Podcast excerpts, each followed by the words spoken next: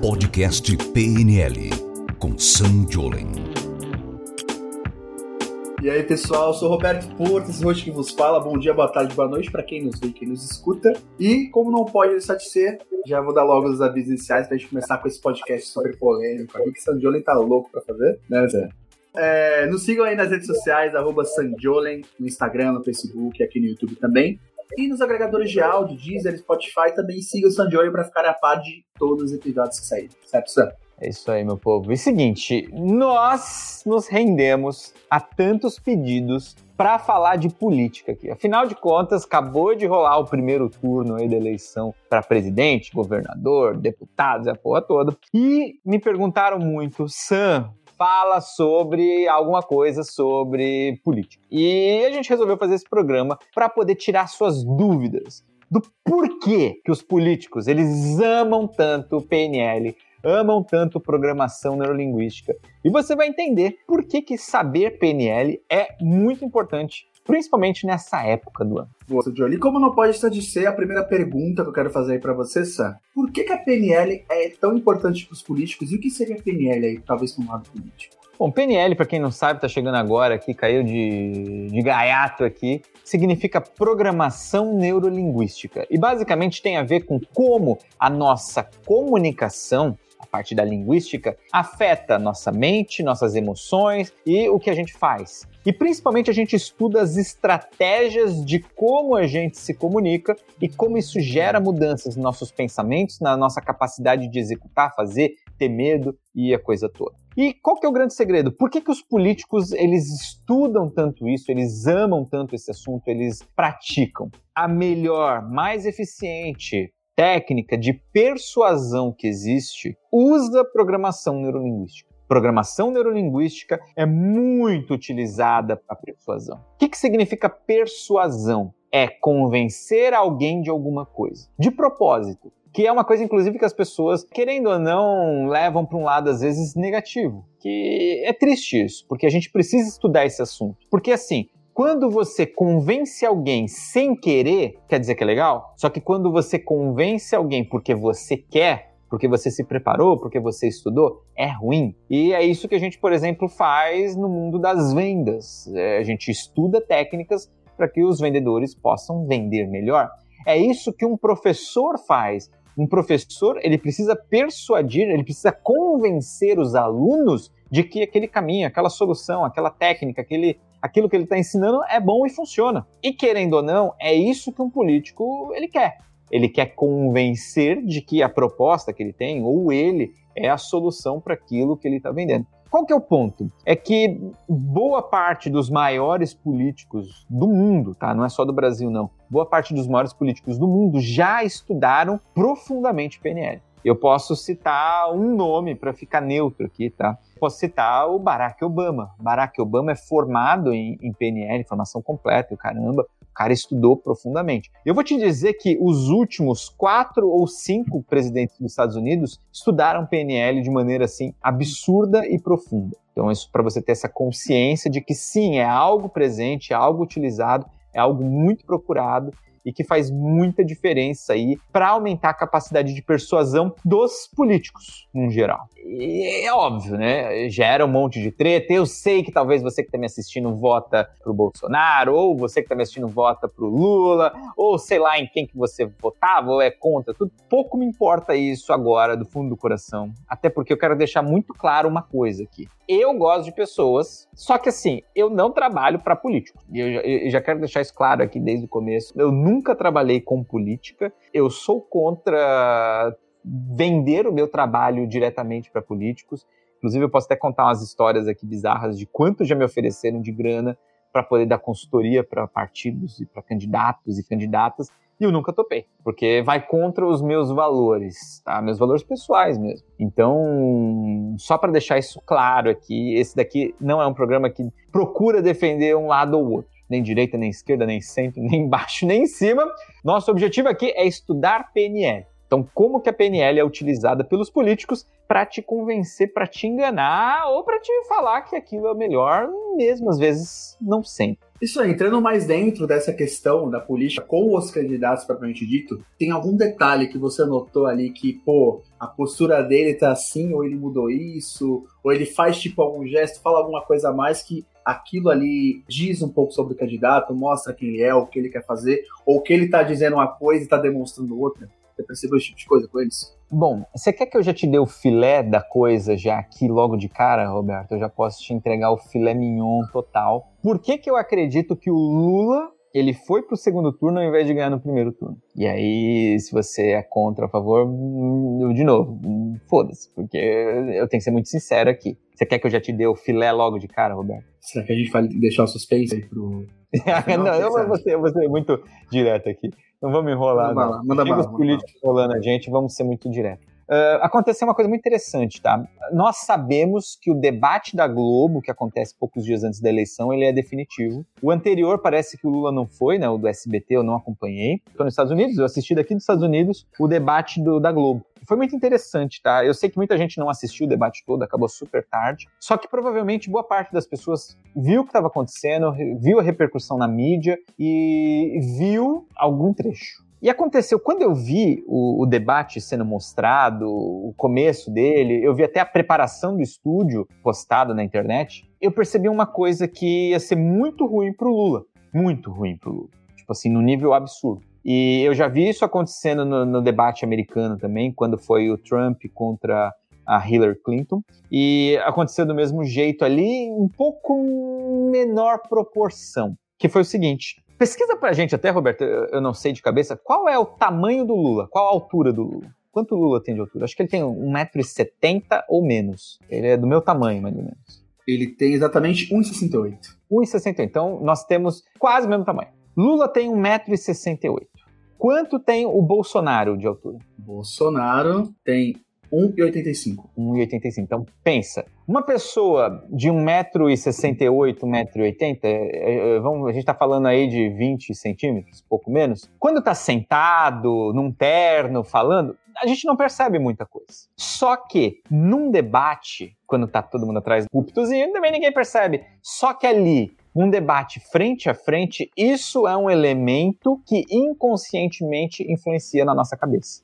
Por quê? Olha que foda. Tem uma, uma pesquisa que foi feita que descobriram que 90 e tantos por cento, não vou te dar esse número com exatidão, tá? Mas é muito alto, é quase maioria absoluta. 90 e tantos por cento dos presidentes de, das maiores empresas do mundo têm mais de 1,80m. Olha que loucura. Na história dos Estados Unidos, nunca houve um presidente com menos de 1,80m. Tinha até um presidente que ele usava cadeira de rodas mas não, não mostrava isso. Mas ele era alto, ele tinha tido pólio, se não me engano.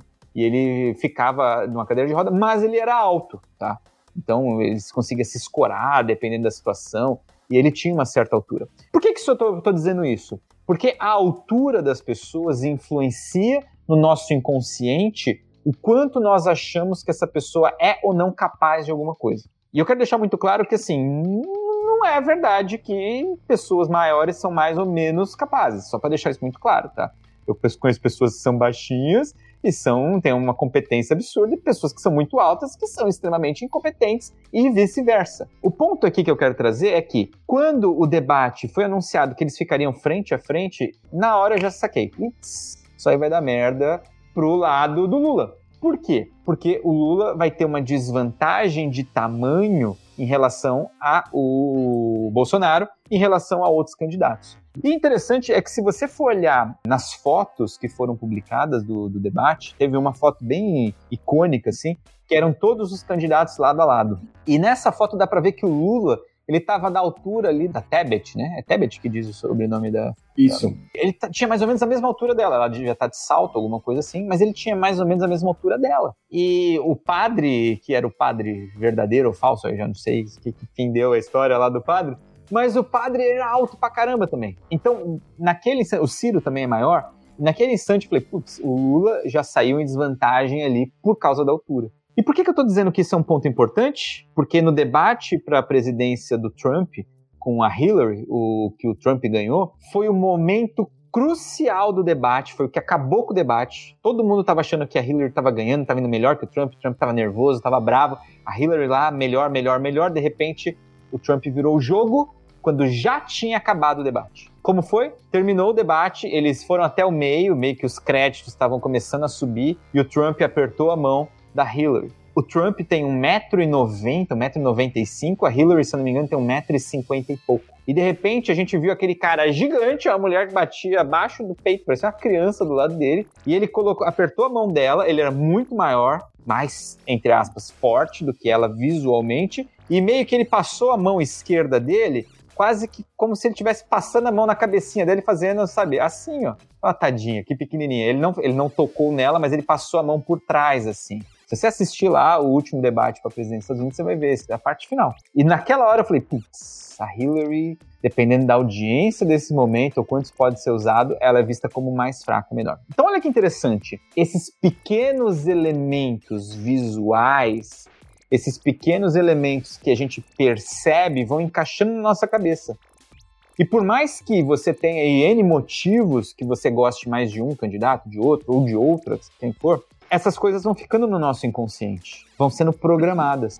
E o mais interessante é que os marqueteiros, eles sabem disso, sabe? os câmeras mens, os diretores, eles sabem disso. E eles fazem tudo o que eles podem para controlar a narrativa quando eles vão fazer um programa eleitoral lá, uma propaganda política. Só que quando chega na hora do debate, é a hora do vamos ver, né? É ao vivo, não tem corte, é cara a cara, e é ali que o bicho pega. E a grande verdade é o quanto que esses detalhes influenciam. E eu vou te dizer, influenciam muito. Tanto que a eleição que o Lula perdeu para o Collor teve muita influência de como o debate estava. O Lula estava meio desarrumado, com meio transpirando, o Collor com aquele cabelo tudo arrumadinho, emperequetado, todo com o que que dizia, né? Playboyzinho, Mauricinho, todo ali arrumadinho. E, cara, aquilo influenciou demais na opinião. Tem uma pesquisa que diz que pessoas mais bonitas elas tendem a ter muito mais confiança, passar muito mais confiança do que pessoas feias.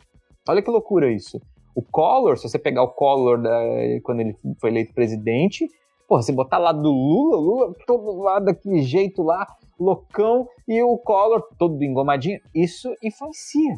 Isso influencia. Por mais que você ache que é ou não importante, isso influencia na nossa cabeça. Tem pesquisas, não sou eu que estou dizendo, tem várias pesquisas que comprovam isso. Então, é isso que eu quero que você comece a ganhar consciência, independente de quem você vota ou quer votar que nós todos somos aí influenciados pelas estratégias que são usadas. E eu percebi isso durante o debate inteiro, no, nesse último debate da Globo, com todos os candidatos, o quanto cada um ganhou ou perdeu mais confiança sua, das outras pessoas, por causa de alguns pequenos detalhes.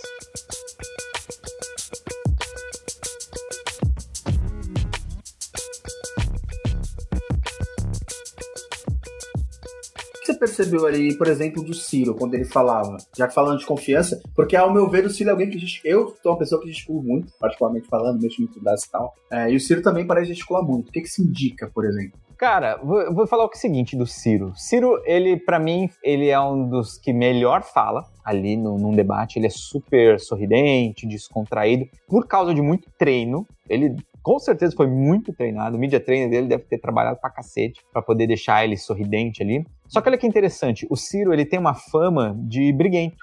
Ele carrega isso durante muito tempo. Ele, sabe, aquele tipo que o cara, que o sangue sobe, ele fala uma, umas merda que não devia.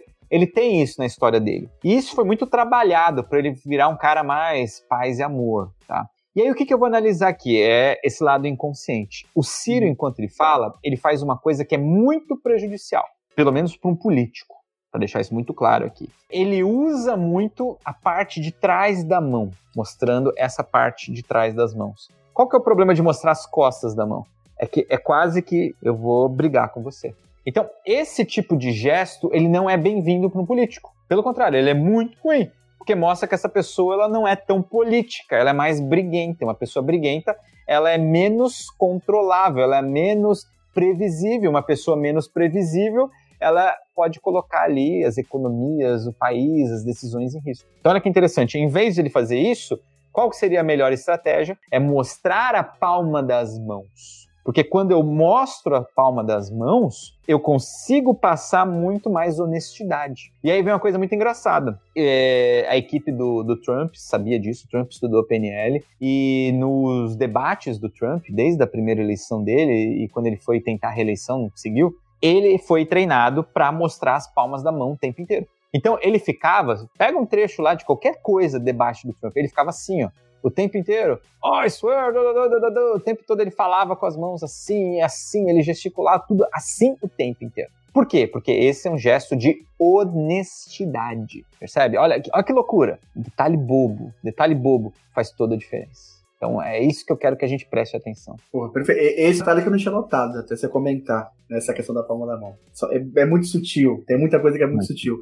Inclusive, é a, a, uma que se destacou muito pelos debates ali, que apareceu bastante, até pelas falas e tudo mais, foi a Soraya, né? A candidata Soraya. Dela, você notou alguma coisa também nesse sentido? Cara, da Soraya, é, eu não conhecia, ela nunca tinha visto antes. Eu acho que ela era até nova, pelo menos num, num nível nacional, assim, de política.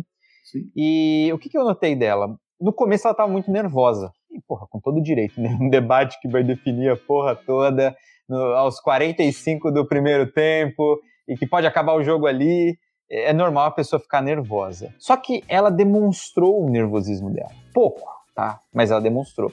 Eu percebi, só que as pessoas inconscientemente percebem. Como ela demonstrou isso? Ela piscava muito.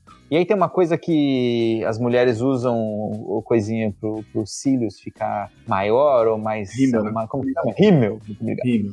E usa o rímel e parece que o cílios fica mais marcado. E ela ficava piscando muito o tempo inteiro ali. Poderia ser por causa da luz? Poderia. Poderia ser porque ela estava nervosa mesmo? Poderia. Só que isso passa nervosismo. Isso passa nervosismo. Então foi um ponto ali que eu achei que ela falhou um pouco nesse começo. E eu sei que é difícil, viu, gente? Mas a gente está aqui para apontar estratégias. Segunda coisa, depois ela foi soltando, ela melhorou muito, só que aí começou um, um movimento que ele é péssimo que é o movimento que todo político tem que tomar muito cuidado. E você que dá palestra, você que fala de pé com as outras pessoas, você que é professor, você que é vendedor, você tem que tomar muito cuidado, que é um movimento de perder a base do corpo. E eu vou te dizer uma coisa, o Aécio Neves, na, na eleição que ele perdeu para Dilma, que foi a reeleição da Dilma, se não me engano, ele perdeu a eleição um pouco por causa disso, tá? Sem levar em conta nada do lado da política que as pessoas fazem, deixam de fazer, tá, gente? Só para deixar claro isso aqui.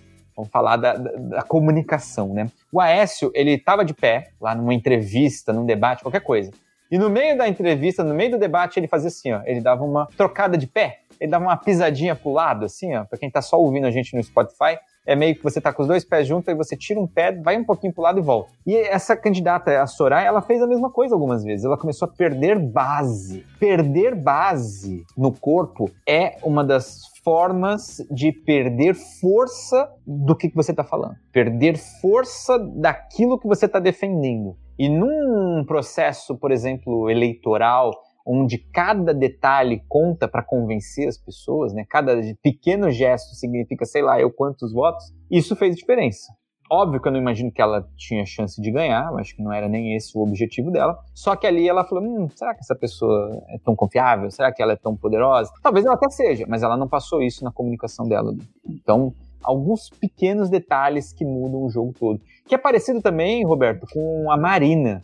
Eu não lembro qual foi a última vez que a Marina concorreu. Foi naquele. Na ele... Acho que foi a última, né? A eleição que, o, que um candidato caiu o avião dele. Que, foi na última da penúltima, eu acho. Foi, foi, a última ou a penúltima. Né? A Marina vinha super bem na campanha e na, nas pesquisas, né? E ali teve um debate. E no debate, ela, ela é super pequenininha, né, magrinha. E no debate parecia que ela não tinha força. Por quê? Por causa da gesticulação dela, por causa da roupa que escolheram para ela. Então olha que loucura cada detalhezinho comunica. E a gente tem que tomar muito cuidado com essas coisas, a gente tem que prestar atenção e perceber que, pera um pouquinho, por que, que eu penso isso? O que, que me fez pensar isso? É uma coisa que eu quero que você comece a se perguntar quando você está assistindo uma coisa dessa. O comercial retrata muito isso, né? Na caruda, assim, que você vê as cores da marca e por aí vai. Eles utilizam muito esse artifício de cor e de elementos ali que remetem ou reforçam, né, o que quer passar. Pra caramba, pra caramba, o tempo todo. E a gente tem que ter consciência disso, tá?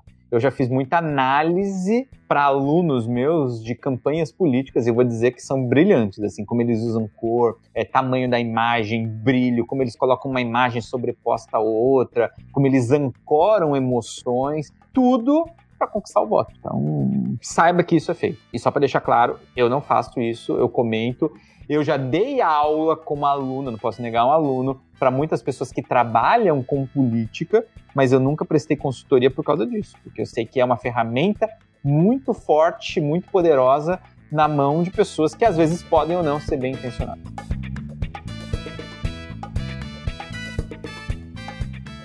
E do Bolsonaro, cara? Você percebeu alguma mudança ou característica que ele apresentou durante os debates? Sim, eu, eu, prestei atenção em algumas coisas assim eu considero os dois que estão aí concorrendo para o segundo turno, né, o Bolsonaro e o Lula, eles são excelentes comunicadores. Eu costumo dizer sempre que o seu sucesso é limitado pela sua capacidade de comunicação. E não é à toa que eles estão lá, porque eles são excelentes comunicadores. Cada um do seu jeito, cada um da sua maneira, cada um para o seu público. Então, o que, que eu digo sempre? O Bolsonaro, ele tem essa comunicação que ele parece que ele é muito honesto, muito transparente, muito direto. Por que, que eu digo parece? Porque eu não conheço o cara, eu não sei se ele é ou deixa de ser. Aí vai a sua opinião quando você conhece ou não. Por que, que as pessoas pensam isso, né?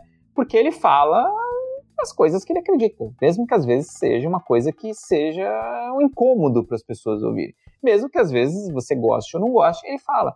Ele é tipo aquele tiozão da festa, o seu tio, ou alguém que você conhece, que fala o que ele acha e foda-se. Só que olha que interessante, quando ele fala, nas lives né, que ele faz, nos programas, nas entrevistas, ele fala geralmente com uma entonação. Ele usa um tipo de entonação. Sendo que quando ele foi pro debate, ele meio que baixou o tom dele, literalmente. Ele falou o que a gente chama para o mundo da voz, né? Ele falou com a voz mais impostada. E querendo ou não, aquilo passou menos confiança no que ele estava dizendo. Mesmo na hora que ele foi atacado, e ele, ele foi um pouco mais comedido. E algumas pessoas perceberam ou tiveram a sensação de que ele estava se contendo, ou que ele estava meio receoso, ou que ele estava com medo. Então, olha que interessante essa entonação, a maneira como a pessoa solta a voz dela, influencia como ela é percebida. O quanto isso influenciou lá no resultado, não sei te dizer. Não sei mesmo. É difícil mensurar esse tipo de coisa, mas deu para perceber bastante. Segunda coisa do Bolsonaro, e isso aí pode ser positivo ou negativo, vai depender do público, tá? Em quem vota ou não nele. É como ele levantou o queixo. Então é uma coisa meio que de levantar o queixo significa sou superior eu, ou então quero briga, ah, o que, que você quer, sabe? Isso pode ser bem visto para as pessoas que gostam desse lado mais agressivo, ou pode ser mal visto para as pessoas que às vezes querem uma coisa mais comedida. Aí cabe avaliar, cabe você perceber ali se ele te encantou ou não com esses gestos. Então, esses daí foram os dois pontos principais que eu percebi do, do Bolsonaro. Eu não quero trazer tantas outras coisas que eu vi, porque a gente tem o segundo turno aí, e eu também não quero ficar dando muito pano pra manga para os caras usarem essas estratégias lá. E eu quero que a coisa aconteça. Depois a gente pode comentar o segundo turno. E por que, que eu digo isso, Roberto? Na última eleição e na penúltima eleição, eu recebi propostas assim indecorosas propostas assim absurdas, coisas na casa de, de milhão, coisas assim, dá para comprar um apartamento, casa, porra toda, para sentar e fazer reunião com os caras e falar, ó, oh, o que, que dá para melhorar. E eu neguei tudo. E negaria quantas vezes mais for, porque é o que eu digo, eu não acredito que usar isso para políticas seja tão saudável. Eu não quero isso na minha conta. Acho que essa que é a grande verdade, tá? Se alguém faz, alguém usa, eu tive muitos alunos que fazem, trabalham com política, tudo bem, respeito, cada um escolhe o que quer ir para sua vida pro que quer carregar de karma para a vida seguinte. Eu não quero isso para mim. Então, eu não vou dar muito pano para manga aqui para também não dar muita dica pros caras e que vença o, o melhor, né? Que vença o mais comunicativo. Faltou, acho, perguntar aí para finalizar, talvez, falando um pouco dos candidatos, você falou do Bolsonaro. Pode falar do, do Você notou, com certeza. Tem alguma postura dele, alguma coisa assim que você viu? Mudança tênue, gesto e tudo mais? Cara, eu vou te dizer uma coisa assim que eu tenho em relação ao Lula, tá? Eu nunca votei no Lula, só para deixar isso muito claro. Ao mesmo tempo que eu sempre considerei ele um excelente comunicador. O cara é foda. E de onde que veio isso? Veio de observar ele se comunicando em várias situações. E eu tenho uma história maravilhosa para isso. O meu pai é o cara mais antipetista que você puder imaginar. O cara mais antipetista que você puder imaginar, meu pai. Tá? Libanês, fala pra cacete, meu pai. Também nunca votou no Bolsonaro. Ele sempre foi um cara que ele gostava, sei lá, do PSDB, ele sempre gostou desse lado mais, vamos dizer, comedido, se é que eu posso dizer isso. E meu pai, ele sempre teve essa posição anti-Lula, anti-Lula, anti-Lula. E uma vez ele foi pescar, ele comprou passagem de última hora, sentou na última cadeira lá do avião, muito tempo isso, foi antes do Lula virar presidente, e de repente estava embarcando, a última pessoa a embarcar quem era? Era o Lula. E o Lula foi e sentou do lado dele. Puta, meu pai, cara, meu pai fala pra caralho. Meu pai, ele é comunicativo. E o que que aconteceu? Meu pai, ele Tá, né? Porque é o cara que ele não gosta, que ele vai deixar e perder a piada, né? Ele falou assim: Porra, Lula, agora eu tenho certeza que eu vou chegar vivo lá no destino. E o Lula virou para ele do nada, sabe, no avião, e falou assim: ou então tá todo mundo fudido aqui, companheiro. E aí ele morreu de rir, cara. E aí ele, meu pai conta a história, que ele passou o voo, sei lá para onde era, Goiás, algum lugar assim, pescar. E ele falou que passou o voo, batendo papo com o cara. Ele falou assim, pô, o cara é, é, simpático, ele é gentil. Meu pai disse, falou assim, olha, eu nunca votei em você, eu sou contra. E o Lula falou, tá tudo bem, eu não sei, se X, a começou a conversar. E diz o meu pai, o cara mais antipetista que tinha, que se tivesse uma urna na saída do avião, naquele instante ele teria votado no Lula. Então olha que loucura.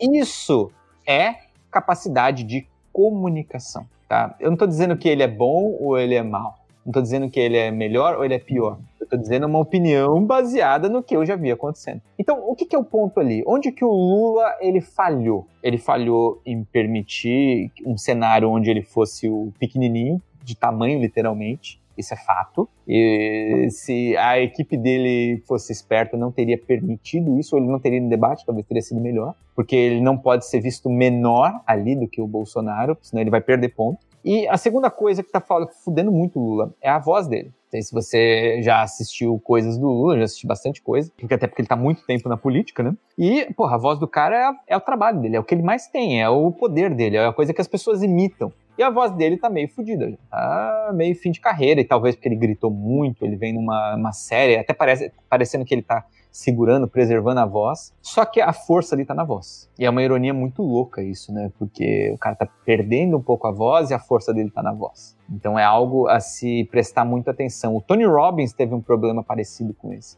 Só que o Tony teve um câncer de garganta, ele teve o risco de perder totalmente a voz. E teve que se tratar e quase que a carreira dele fudeu, sabe? A segunda coisa do Lula tem a ver com o que, que ele fez que poderia ser melhor usado. Que ele usa muito bem os gestos. O cara é foda de comunicação, de, de gesto e tudo mais. Só que ele ainda não passou confiança, né? É, esse é o ponto todo. Ele passou assim, beleza, eu domino isso. E, só que ele passou que ele é um cara muito bonzinho, muito legal, ele lida muito bem com todo mundo, o Bonner gosta dele, né? As pessoas gostam dele, ele da Globo e tudo mais. Mas e aí? Qual que é a firmeza? E é isso que é interessante, porque assim, ó, o Bolsonaro não passou essa firmeza que ele poderia com a voz dele, com a maneira como ele faz, de honestidade. O Lula não passou a firmeza no, no discurso final, porque ele pôs tanto ali em desviar que ele não, não disse o que ele queria. Quem passou isso foi a Tebet. Ela talvez Sim. foi a mais firme. É Tebet, né, que falou sobre o nome dela? Isso. É Simone Tebet? Simone Tebet. Simone e Soraya, né? Porra, dava quase uma dupla ali. Dava uma dupla forte ali. Simone e Soraya. E a Simone Tebet, ela foi muito bem no debate. Mesmo ela não tendo a chance ali de, de sair entre o primeiro e o segundo lugar, ela foi muito bem no debate. Por causa da postura dela, posição dela. Ela passou firmeza, calma, ela não se deixou entrar, ela se posicionou, deu na cara de alguém, acho que foi do padre, alguma coisa assim, quando alguém falou alguma merda. Ela se posicionou. Tanto que ela ficou marcada e ela botou, deixou a marca dela ali na eleição. E eu achei que foi muito bom isso. Então eu achei que esse foi, esses foram os pontos negativos aí do Lula. E aí é aquele ponto, né? Quem que vai ganhar isso? Eu não faço a menor ideia. Não faço a menor ideia. Eu tô aqui como qualquer brasileiro aqui, torcendo para que o governo que ganhar faça menos merda possível. E um recado que eu quero dar como cidadão, tá? e nem como professor de PNL ou, ou nada do tipo. Cuidado com você acreditar no marketing dos políticos. Lembra que tudo que aparece é desenhado para te convencer. Lembra disso, tá? Quem que eu quero que você goste? Eu quero que você goste das pessoas que você confia, que você ama, da sua família, as pessoas que são legais com você, as pessoas que você convive. E esse negócio de ficar apaixonado por político e tretar com todo mundo, isso é ruim, cara. Isso é ruim, isso não é certo. Por quê? Porque se o político tivesse chance, ele não pensaria duas vezes antes de te fuder. É uma coisa que eu gostaria de deixar muito claro aqui. Você e eu, nós, somos massa de manobra. Nós somos povão. E o político não tá nem aí pra gente. Se, se, eles estivessem aí pra gente, não teria corrupção, não teria porra, tá, tudo seria perfeito. O mundo funcionaria. Mas tem, tem tudo isso. O político, ele liga para ganhar a eleição. Essa é a época onde o político ele é mais frágil. É quando ele mais se expõe. E essa é uma hora que, em vez da gente ficar apaixonado, defendendo o político brigando, a gente tem que ter mais racionalidade. Só que olha que loucura. Quanto mais a emoção sobe, mais a inteligência diminui. Então, se você vota só por emoção, você tem que tomar cuidado, porque você não está sendo inteligente. Não estou dizendo que fulano é bom, fulano é ruim. Eu estou dizendo que analise com mais racionalidade e menos emoção. Ainda mais no segundo turno. Porque não tem muita opção, né? É um ou outro. Ou você vai para a direita ou para a esquerda. E aí, o que, que você quer? Você para, sai a emoção, aumenta a razão e escolha melhor seu voto. Acho que essa que é a melhor coisa que você pode fazer. De verdade, do fundo do coração. Porque no final das contas, quem vai estar tá certo e quem vai provar que fez melhor ou pior, só o tempo vai dizer. Não é agora, não é no WhatsApp da família, não é tretando na porra do Instagram ou, ou defendendo bandeiras aí loucas por amor a político que não tá nem aí pra gente. De verdade, do fundo do coração. Você pode achar o que for, você pode ir contra, tá tudo bem, tá tudo bem. O importante é que você fique mais inteligente e não acredite em marketing. Porque se você acreditar nisso, daqui a pouco você acredita que a faca guinso corta o cano de ferro e depois o tomate. Você começa a acreditar em toda besteira que a gente vê na TV e que não é verdade. Bom, então presta atenção nisso e seja mais esperto do que as propagandas. Muito bom, Stan, muito bom. Gostei desse papo, hein? Acho que o pessoal deve ter gostado também. Olha, eu, eu fui mais em cima do muro possível para todo mundo, viu, galera? Por favor, porque eu quero que você escolha o seu voto você é responsável pela merda também que der. Então, é muita responsabilidade nessa hora. Vai direitinho lá pra urna no final do mês e vota direito aí. E de boa. Paz e amor, sem treta, cacete. Vai brigar, briga com o político. Mira essa raiva no político para eles fazerem alguma coisa. Porque se a gente não, não cobrar, ninguém vai fazer porra nenhuma. Essa que é a verdade. Bom, isso aí. Obrigado, viu, Roberto? Tamo junto nessa aí. Valeu, gente. Obrigado. Ah, e, e, a dica aqui, ó. Você acha que o Roberto, olhando pra cara dele, vai votar no Lula ou no Bolsonaro? Deixa no comentário aqui nesse vídeo aqui que eu quero saber a sua opinião. Agora eu tô curioso também. Manda bala aí, pessoal. Manda bala. Um grande abraço pra vocês. Até o próximo podcast PNL. Tchau. Valeu, tchau, tchau. Você ouviu o podcast PNL com Sam Jolin.